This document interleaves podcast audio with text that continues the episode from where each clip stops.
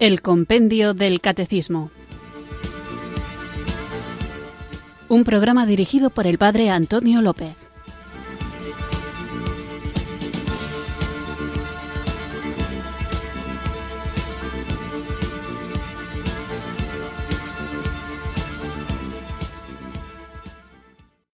Buenas tardes, queridos oyentes de Radio María. Recibido un cariñoso saludo desde Irurzun en Navarra, quienes sintonizáis una tarde más esta radio que cambia vidas, esta emisora de la Virgen, Radio María, para escuchar el programa El Compendio del Catecismo, nuestro espacio diario de formación católica en el que tratamos de conocer la fe que queremos vivir, compartir y defender y que toca todos los aspectos de la vida cristiana, no solamente aquello que creemos, que es de lo que hemos hablado en la primera parte del compendio del catecismo, no solo aquello que celebramos, que es de lo que hemos hablado en la segunda parte del compendio del catecismo, sino también aquello que vivimos.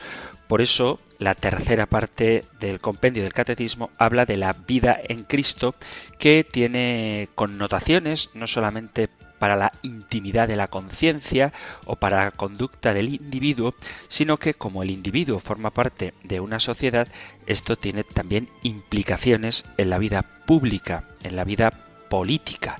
Y por eso en estos últimos días estamos hablando de la doctrina social de la Iglesia.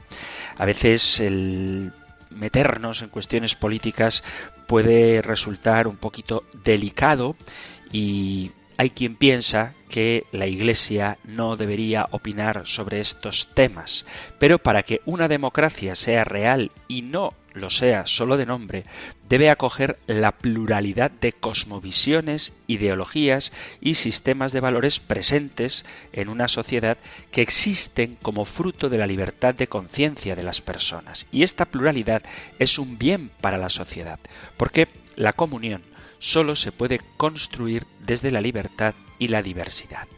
Que esto sea una realidad práctica depende de que existan personas que se formen como sujetos éticos y la construcción de una ciudadanía políticamente responsable, porque si se priva a la democracia de su carácter ético, se convierte en un mero procedimiento formal en el que nos volvemos una suma de individuos que compiten entre sí y se desentienden de lo común. Este fundamento ético común es el reconocimiento práctico de los derechos humanos vinculados a la dignidad de la persona. Ninguna mayoría social y ningún individuo pueden legítimamente negar estos derechos.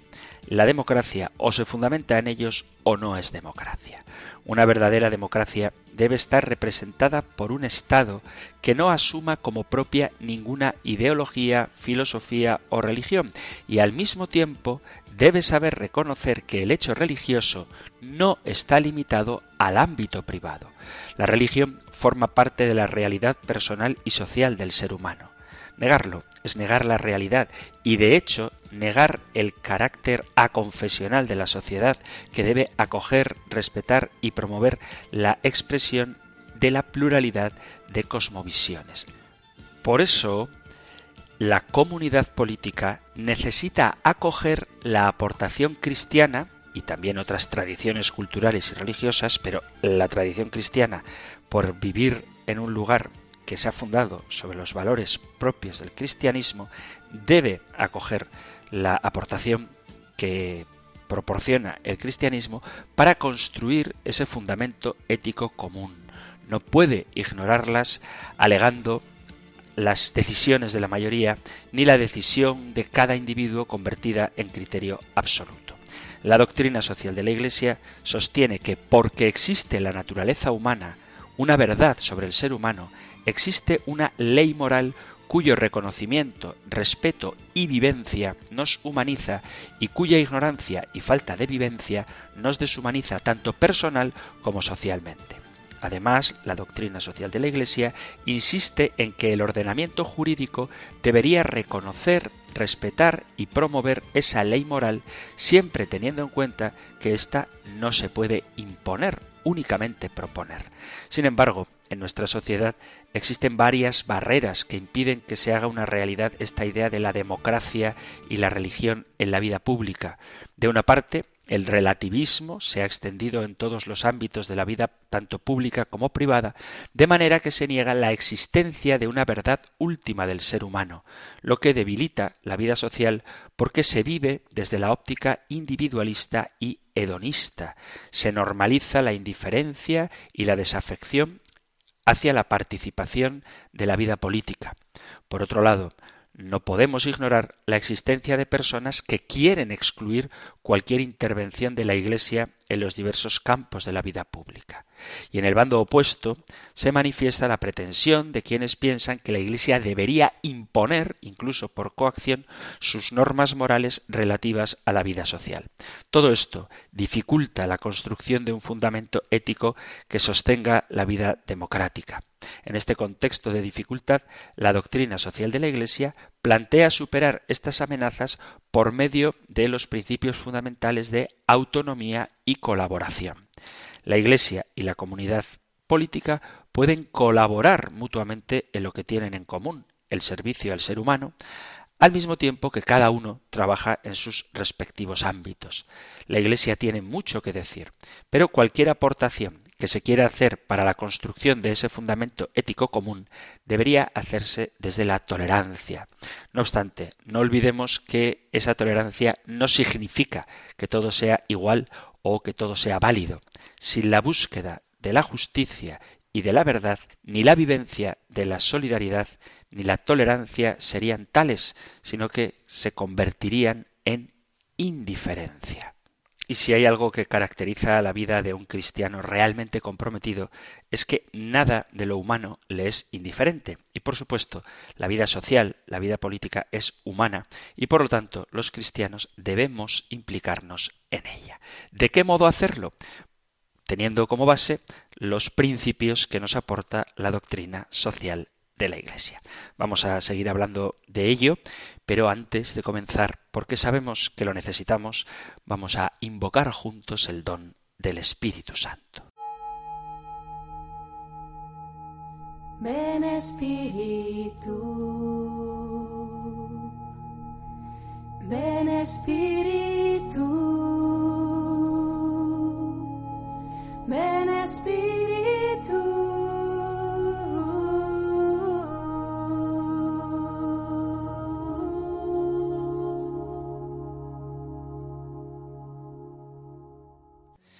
Dios amoroso, vuelve mis ojos al prójimo, que pueda ver en cada uno tu imagen, que pueda ver a cada uno como tú me ves a mí, con una dignidad innata que trasciende apariencias, circunstancias, clase y todo estatus terrenal que son temporales.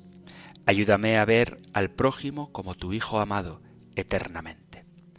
Vuelve mis oídos al prójimo, que pueda escuchar su clamor tal como tú escuchas el mío, con una compasión y ternura que me acerca más en medio del sufrimiento. Ayúdame a escuchar al prójimo, como tu Hijo amado, eternamente. Vuelve mi mente al prójimo, que yo pueda llegar a entenderlos como tú me entiendes, luchando por encontrar sentido y plenitud en un mundo que está fragmentado, y tu luz en un mundo sombrío.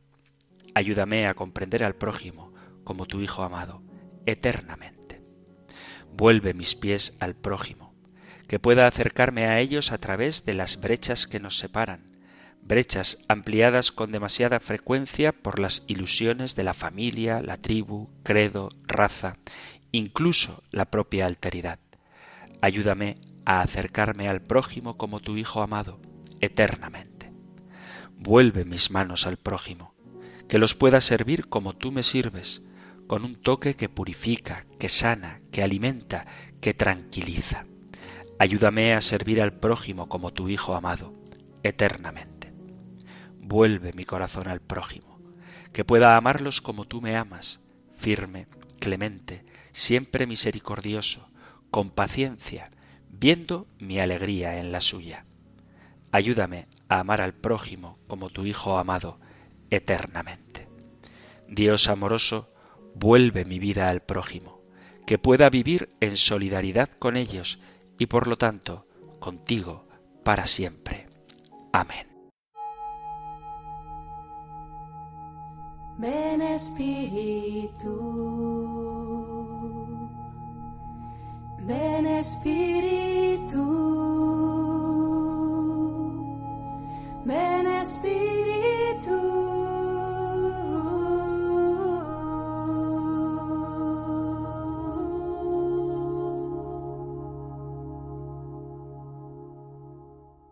Continuamos con nuestros programas dedicados a la comunidad humana en el apartado de la participación en la vida social y después de haber hablado de dónde se realiza de manera más completa el bien común, dejando claro que ningún sistema humano puede ser perfecto, porque como humano que es, es siempre transitorio, falible y perfectible, y también subrayando lo absurdo de la idea de que Jesús era comunista, como tampoco se puede afirmar que Jesús es capitalista, porque ambas afirmaciones son igualmente ridículas, aunque son más los que dicen que Jesús era comunista, no hay más que leer el Evangelio íntegramente para darse cuenta de que no encaja ni su enseñanza ni desde luego su estilo de vida con lo que hoy conocemos como el comunismo, pero tampoco con el capitalismo salvaje en el que vivimos inmersos, continuamos con nuestro nuevo programa de hoy y el tema que trataremos lo podéis encontrar en el Catecismo Mayor en los puntos del 1913 al 1917 y en el 1926. Nosotros escuchamos ahora la pregunta 410 del compendio del Catecismo. Número 410 cómo participa el hombre en la realización del bien común. Todo hombre, según el lugar que ocupa y el papel que desempeña, participa en la realización del bien común respetando las leyes justas y haciéndose cargo de los sectores en los que tiene responsabilidad personal, como son el cuidado de la propia familia y el compromiso en el propio trabajo. Por otra parte, los ciudadanos deben tomar parte activa en la vida pública en la medida en que les sea posible.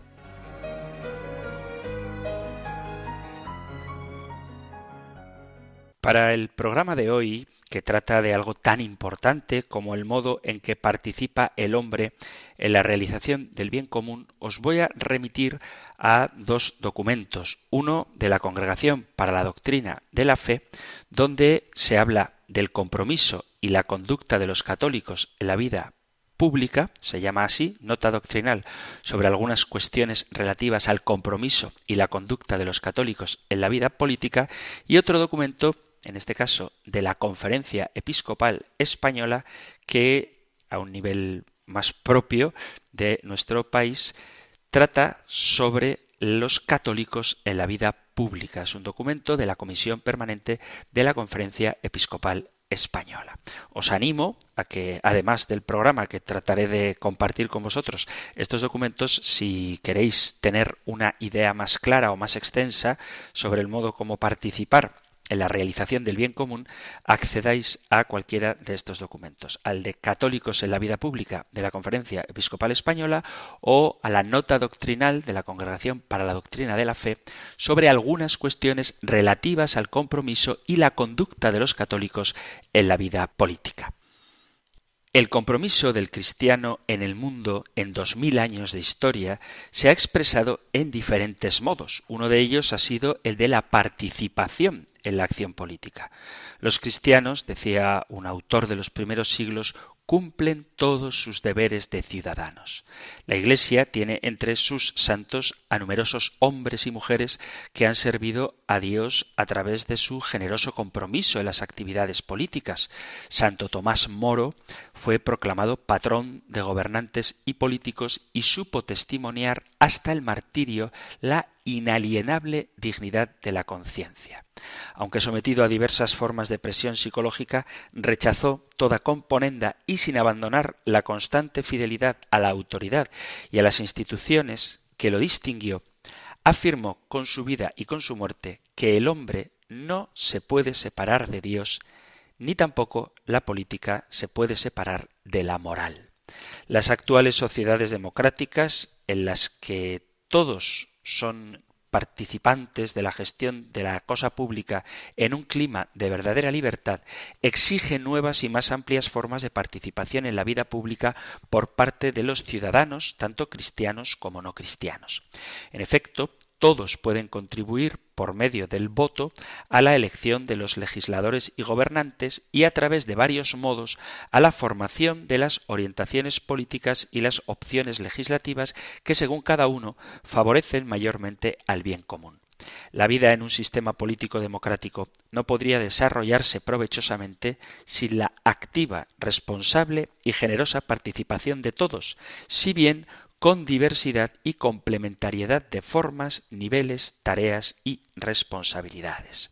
Mediante el cumplimiento de los deberes civiles comunes, de acuerdo con su conciencia cristiana, en conformidad con los valores que son congruentes con ella, los fieles laicos desarrollan su tarea propia de animar cristianamente el orden temporal, respetando su naturaleza y su legítima autonomía y cooperando con los demás ciudadanos según la competencia específica y bajo la propia responsabilidad. Consecuencia de esta fundamental enseñanza del Concilio Vaticano II es que los fieles laicos de ningún modo pueden abdicar de la participación en la política, es decir, en la multiforme y variada acción económica, social, legislativa, administrativa y cultural destinada a promover orgánica e institucionalmente el bien común, que comprende la promoción y defensa de bienes tales como el orden público y la paz, la libertad y la igualdad, el respeto a la vida humana y el ambiente, la justicia, la solidaridad, etc. He recibido algunos mensajes a propósito de los programas de estos días y la mayoría de ellos, yo creo que todos de hecho, tienen un tinte un tanto pesimista. Y es verdad que la sociedad civil se encuentra hoy dentro de un complejo proceso cultural que marca una nueva época. Las grandes conquistas de las que somos espectadores nos impulsan a comprobar el camino positivo que la humanidad ha realizado en el progreso y la adquisición de condiciones de vida más humanas. La mayor responsabilidad hacia países en vías de desarrollo es una señal optimista de gran relieve que muestra la creciente sensibilidad por el bien común. Junto a ello, no es posible callar, por otra parte, los graves peligros hacia los que algunas tendencias culturales tratan de orientar las legislaciones y, por consiguiente, los comportamientos de las futuras generaciones. Se puede verificar que existe un relativismo cultural que se hace evidente en la teorización y defensa del pluralismo ético que determina la decadencia y disolución de la razón y los principios de la ley moral natural. Desafortunadamente, como consecuencia de esta tendencia, no es extraño hallar en declaraciones públicas afirmaciones según las cuales tal pluralismo ético es la condición de posibilidad de la democracia. Ocurre así que por una parte los ciudadanos reivindican la más completa autonomía para sus propias preferencias morales, mientras que por otra parte los legisladores creen que respetar esa libertad formulando leyes que prescinden de los principios de la ética natural, limitándose a la condescendencia con ciertas orientaciones culturales o morales transitorias como si todas las posibles concepciones de la vida tuvieran el mismo valor. A la vez, invocando engañosamente la tolerancia, se pide a una buena parte de los ciudadanos, incluidos los católicos, que renuncien a contribuir a la vida social y política según la concepción de la persona y del bien común que consideramos humanamente verdadera y justa a través de los medios lícitos que el orden jurídico democrático pone a disposición de todos los miembros de la comunidad política. La historia del siglo XX es prueba suficiente de que la razón está de parte de aquellos ciudadanos que consideran falsa la tesis relativista, según la cual no existe una norma moral arraigada en la naturaleza misma del ser humano, a cuyo juicio se tiene que someter toda concepción del hombre, del bien común y del Estado. Esta concepción relativista del pluralismo no tiene nada que ver con la legítima libertad de los ciudadanos católicos de elegir entre las opiniones políticas compatibles con la fe y la ley moral natural aquella que, según el propio criterio, se conforma mejor a las exigencias del bien común.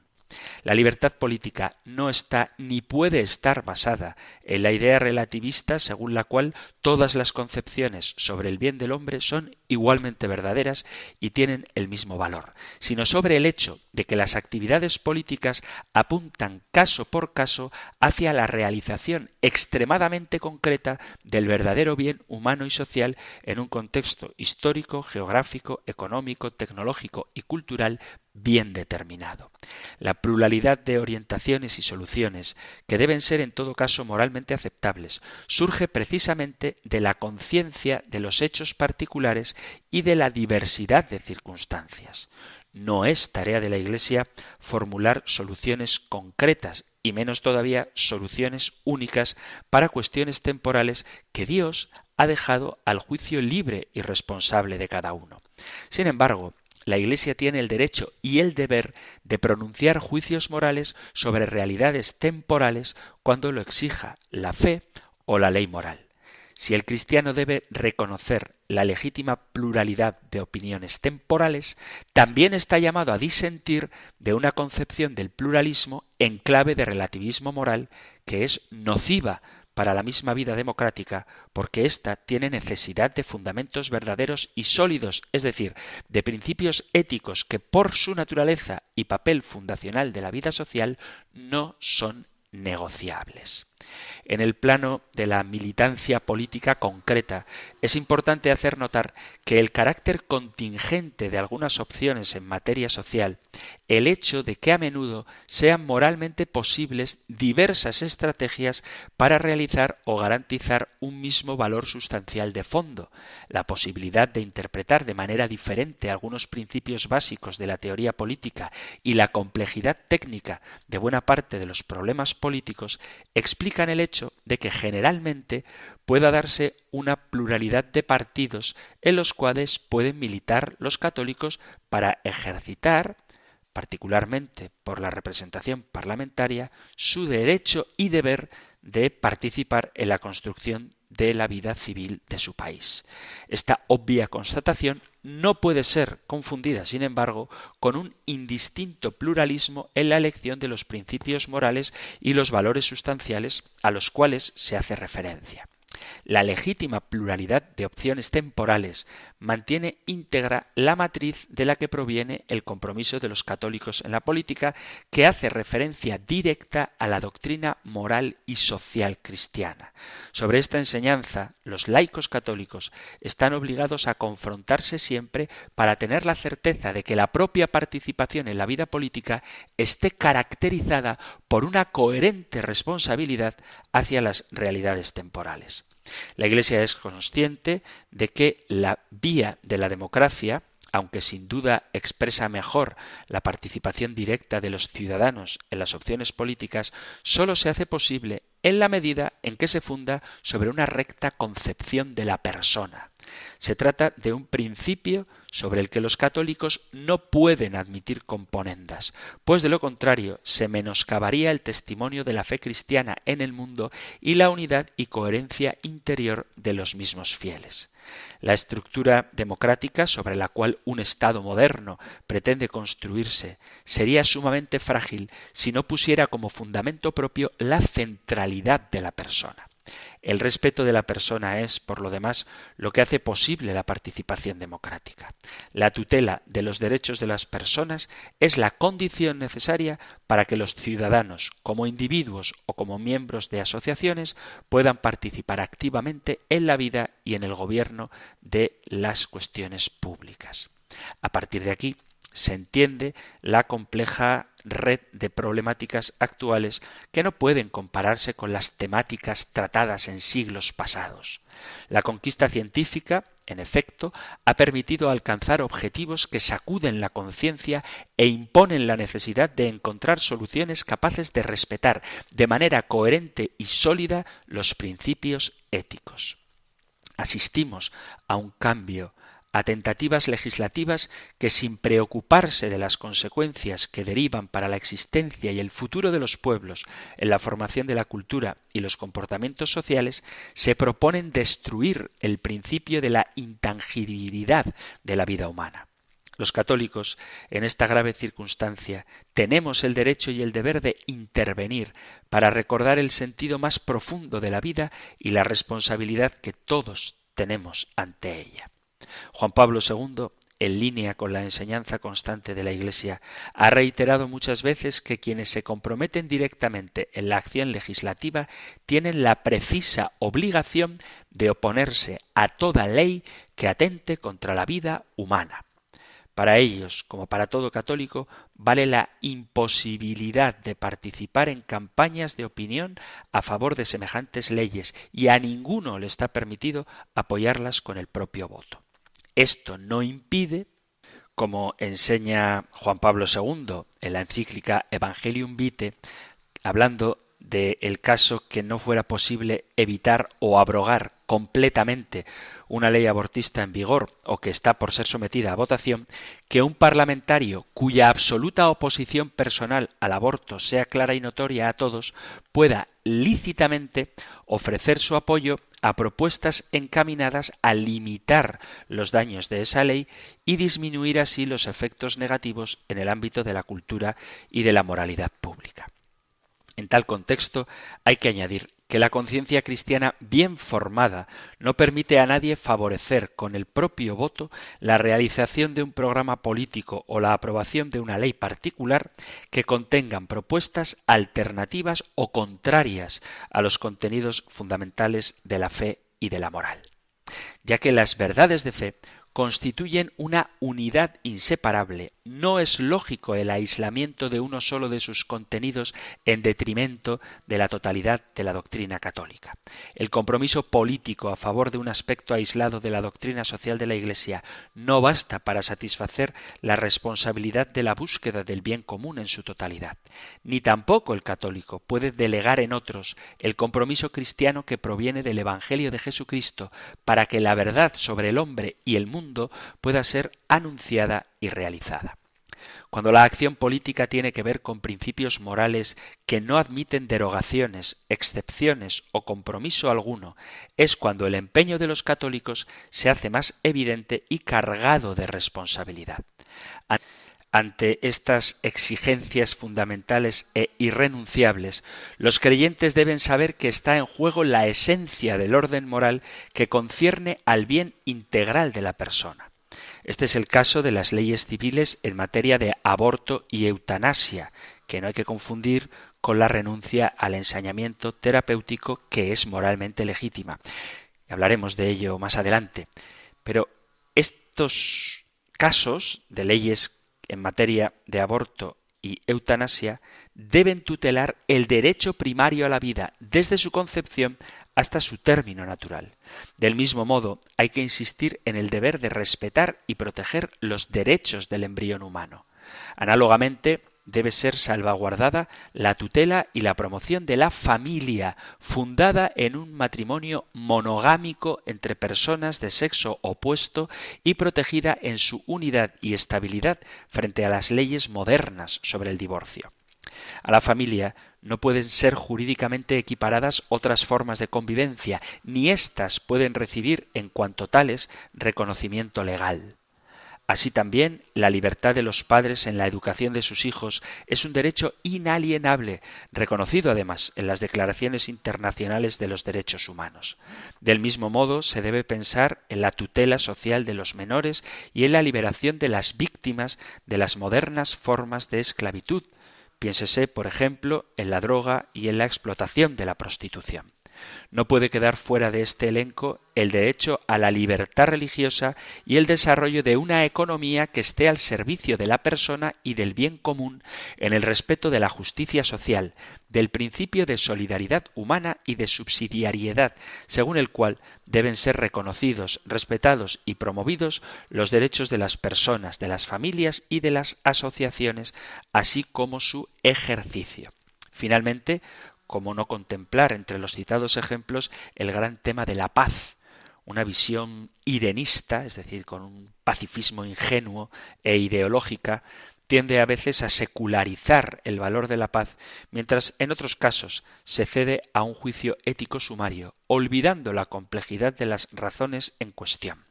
La paz es siempre obra de la justicia y efecto de la caridad.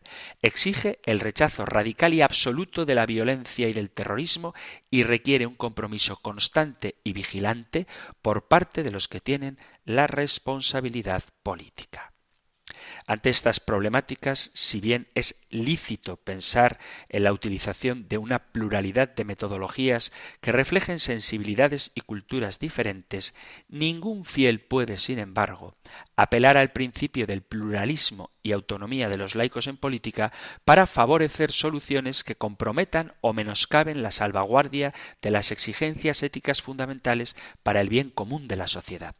No se trata en sí de valores confesionales, pues tales exigencias éticas están radicadas en el ser humano y pertenecen a la ley moral natural.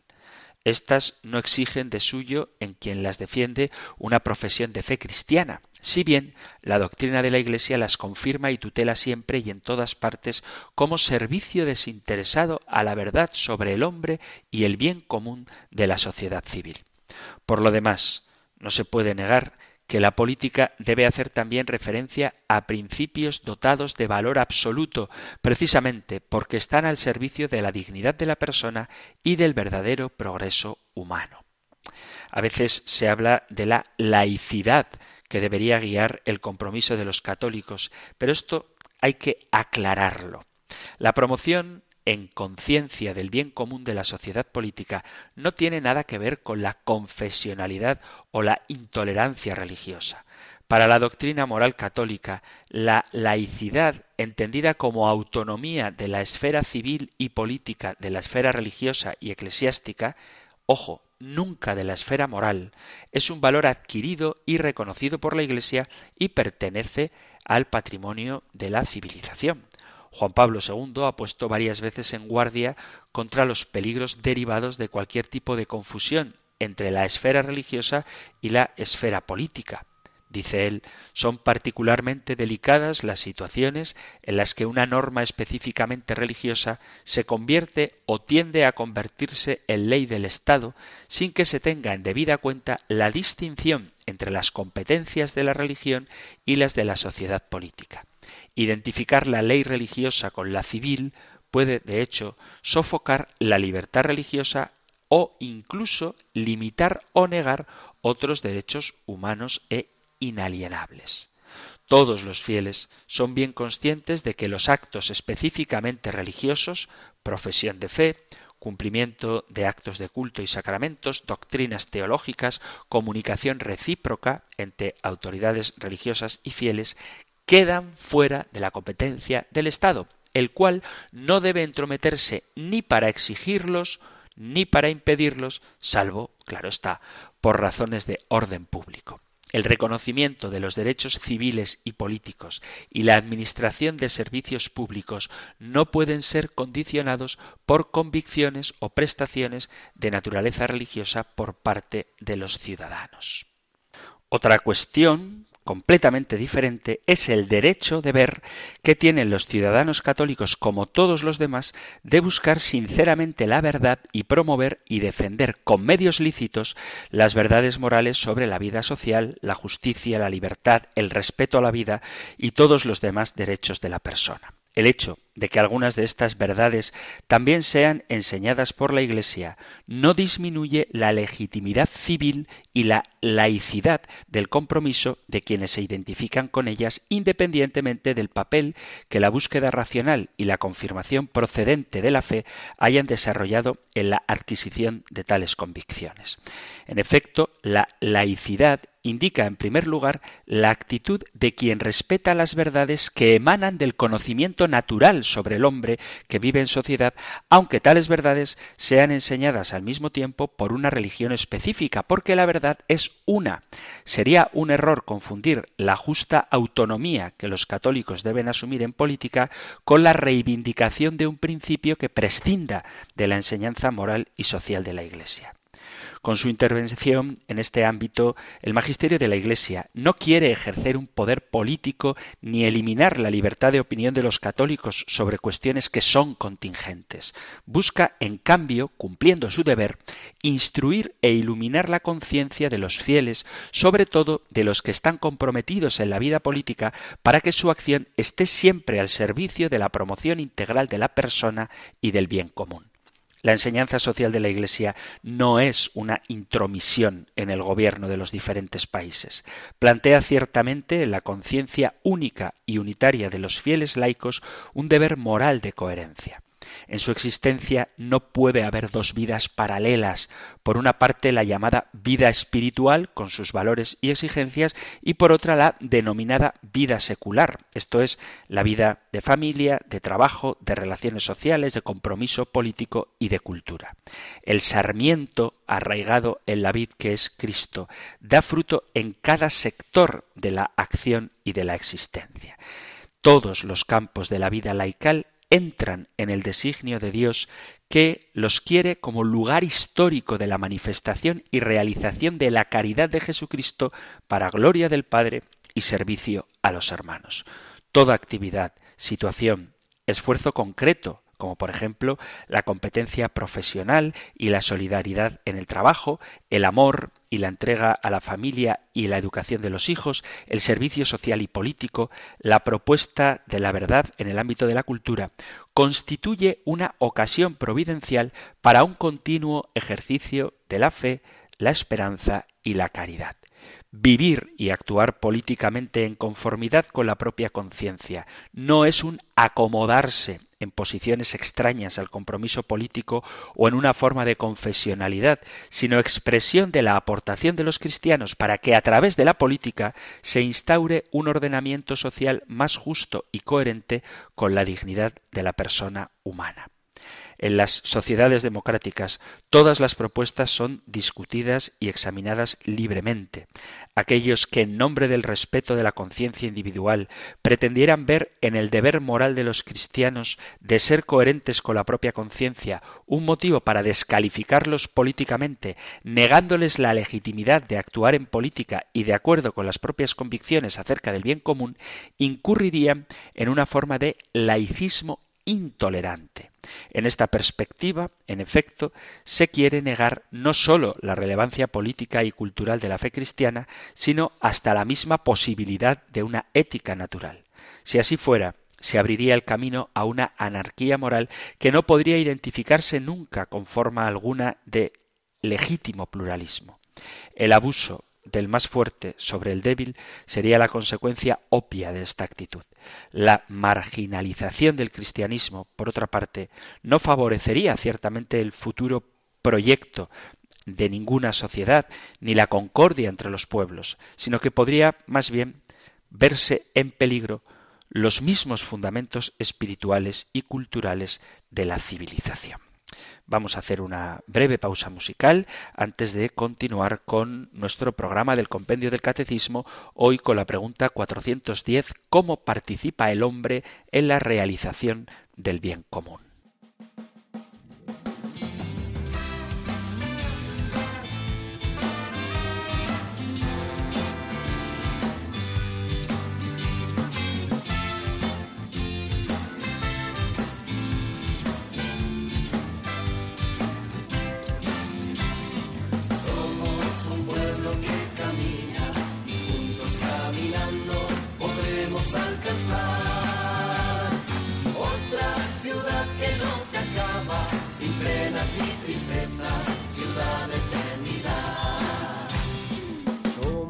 Un pueblo que camina, que marcha por el mundo buscando otra ciudad. Somos errantes peregrinos en busca de un destino, destino de unidad.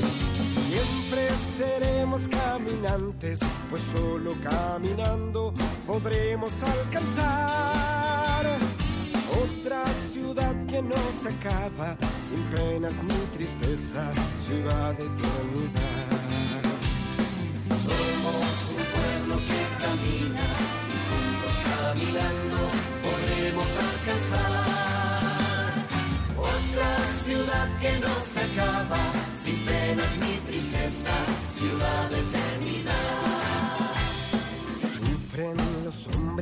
hermanos, buscando entre las piedras la parte de su pan. Sufren los hombres oprimidos, los hombres que no tienen ni paz ni libertad.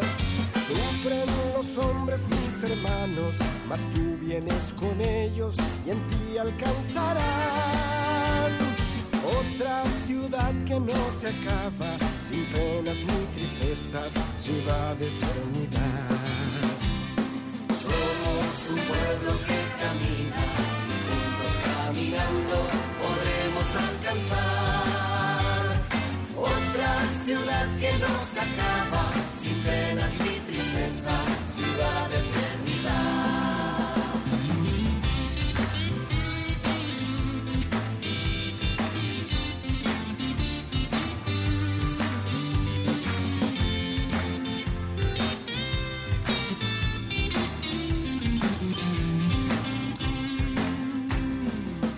Danos valor para la lucha, valor en las tristezas, valor en nuestro afán. Danos la luz de tu palabra que guíe nuestros pasos en este caminar. Marcha, Señor, junto a nosotros, pues solo en tu presencia podremos alcanzar otra ciudad que no se acaba, sin penas ni tristeza, ciudad de eternidad.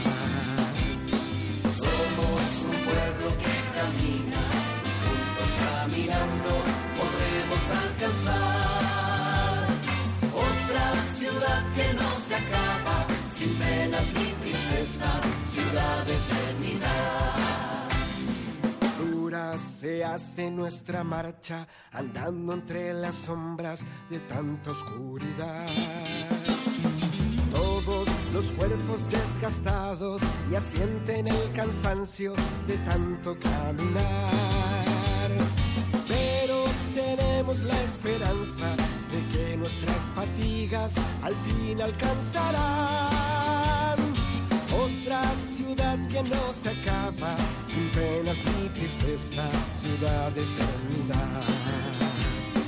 Somos un pueblo que camina y juntos caminando podremos alcanzar otra ciudad que no se acaba, sin penas ni tristezas, ciudad de eternidad.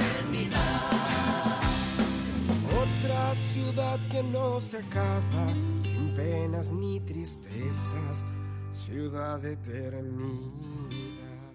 Estás en Radio María escuchando el programa El Compendio del Catecismo, nuestro espacio diario de formación católica en el que tratamos de conocer la fe que queremos vivir, compartir y defender y que puedes escuchar cada día de lunes a viernes de 4 a 5 de la tarde, una hora antes si nos escuchas desde las Islas Canarias aquí en la emisora de la Virgen. Hoy estamos tratando la pregunta 410, ¿cómo participa el hombre en la realización del bien común?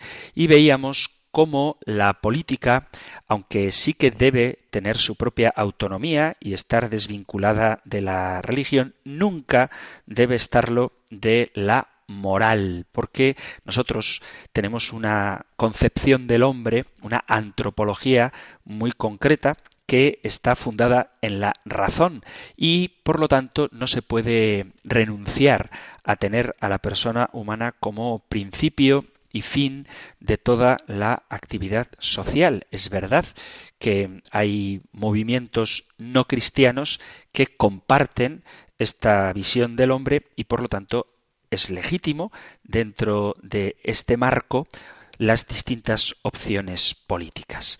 En las circunstancias recientes ha ocurrido que incluso en el seno de algunas asociaciones u organizaciones de inspiración católica han surgido orientaciones de apoyo a fuerzas y movimientos políticos que han expresado posiciones contrarias a la enseñanza moral y social de la Iglesia en cuestiones éticas fundamentales.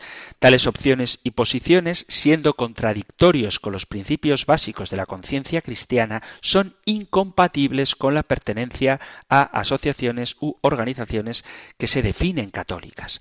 Análogamente, hay que hacer notar que en ciertos países algunas revistas y periódicos católicos, en ocasión de toma de decisiones políticas han orientado a los lectores de manera ambigua e incoherente, induciendo a error acerca del sentido de la autonomía de los católicos en política y sin tener en consideración los principios de los que venimos hablando.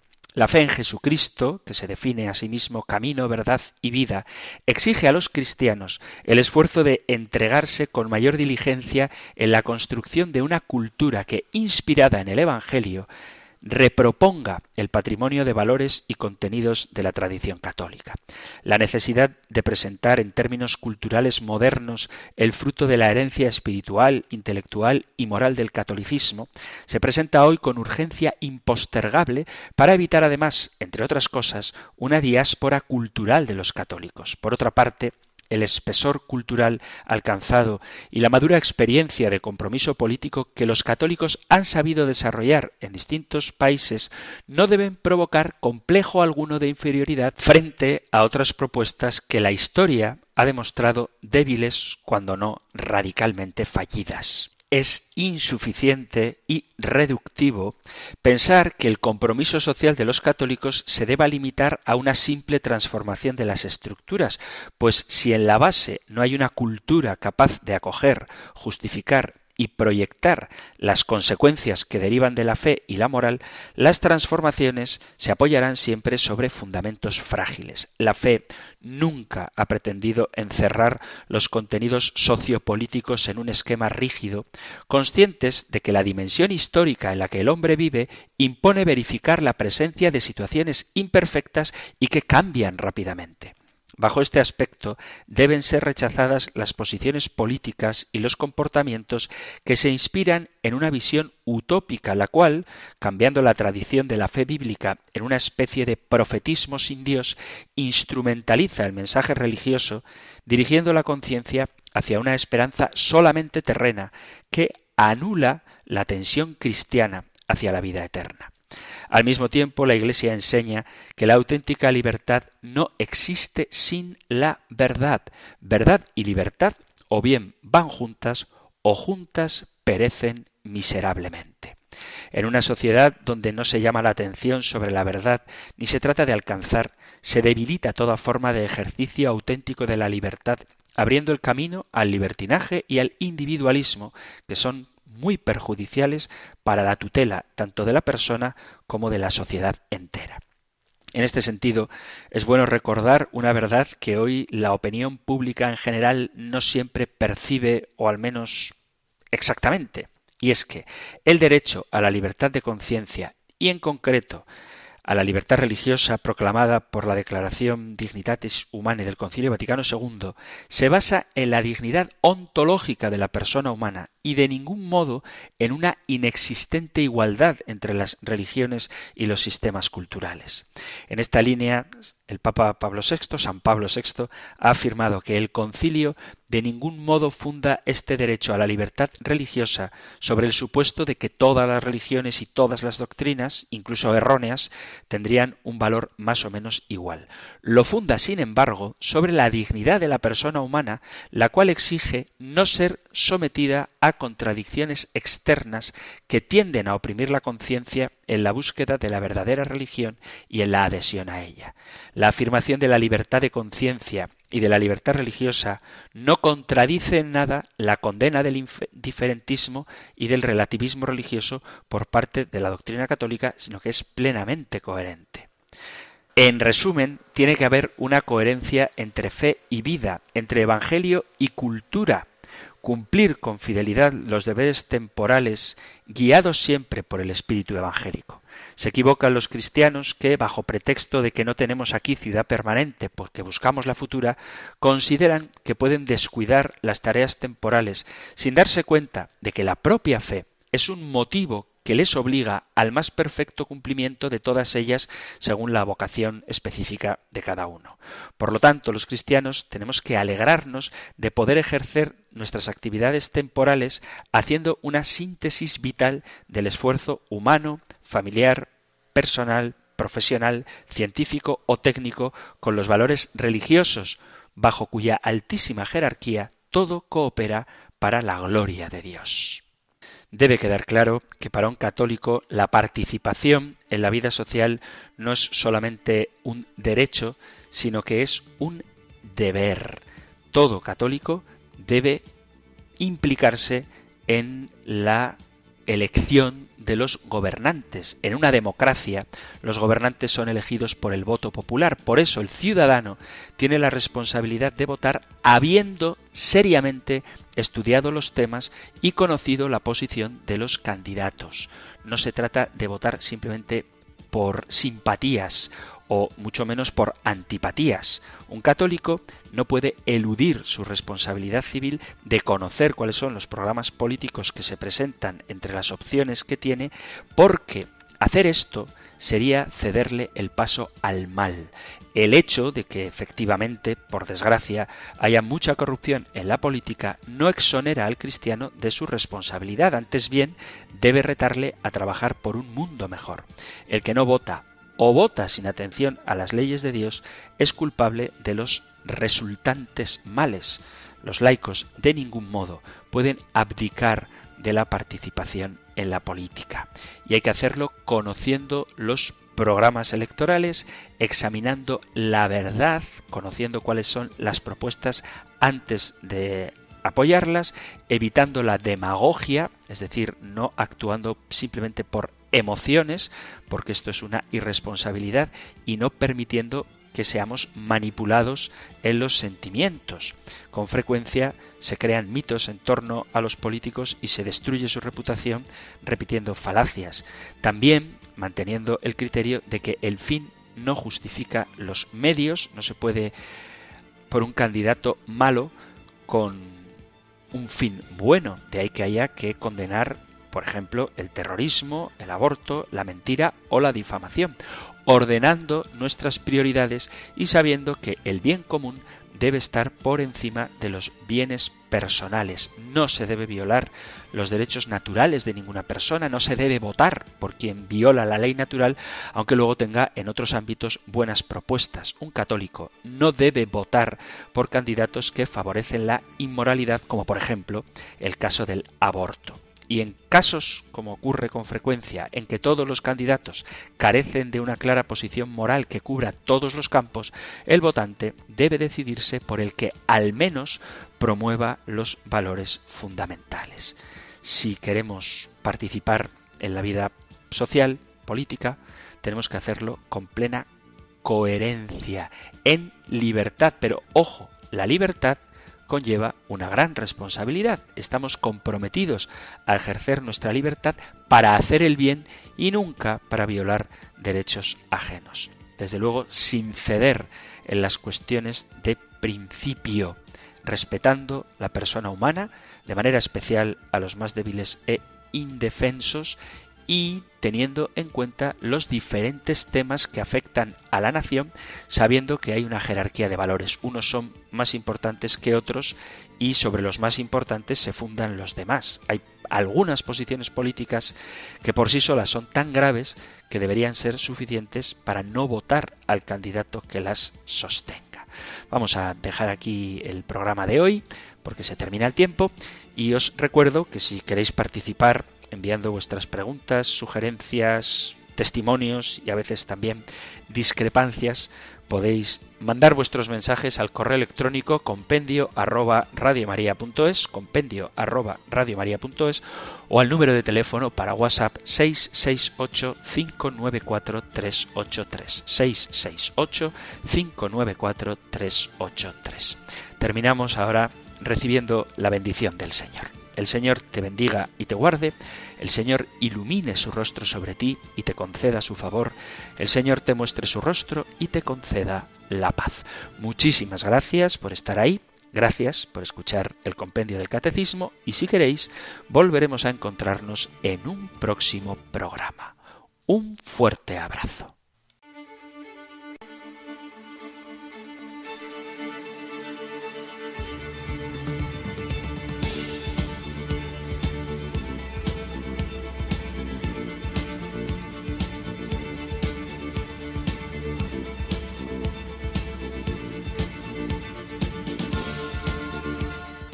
El Compendio del Catecismo. Un programa dirigido por el Padre Antonio López.